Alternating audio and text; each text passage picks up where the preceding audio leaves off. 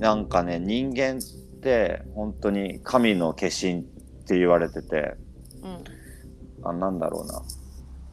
うーんとその天命を全うするまで逆に死ぬことができないらしいんだよね。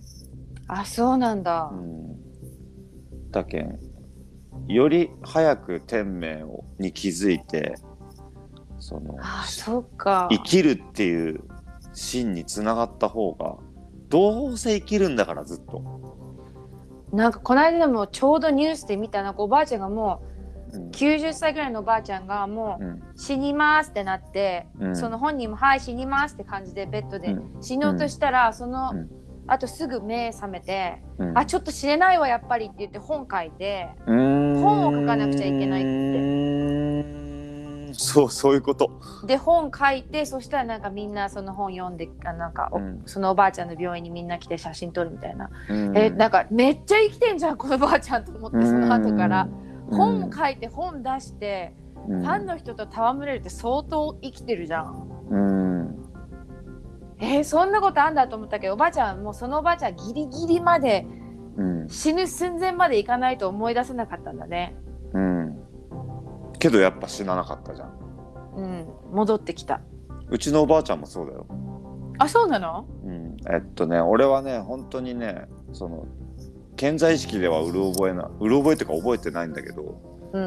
なんかおばあちゃんがいてお父さん側のおばあちゃんかな。うん。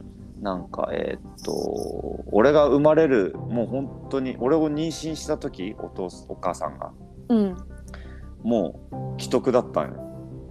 うんうんけどなんか俺が生まれるまでどうしても死ねないっつって。うん。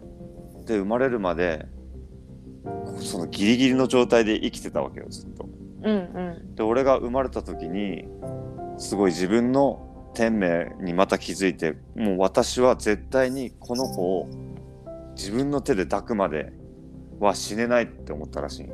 うんでそっからさずっとギリギリの状態で生きてたんだけどもうリハビリしてさうん元気になってうん。で自分の手で俺を抱けるようにまでなった。のうんうん。だけど結局既得からもう34年生きてるわけよ、うんうん、それが目標だったんだ彼女。そうそう、うんうん。孫孫を抱くっていうのがね多分、うんうんうん。俺ともなんか特別ななんかソウルのつながりがあったんだと思う。俺もすごい感じるんだけど。うん。でその第2歳か1歳かの時に、うん。うん、俺のことを抱けるようになって穏やかに死んだらしくて。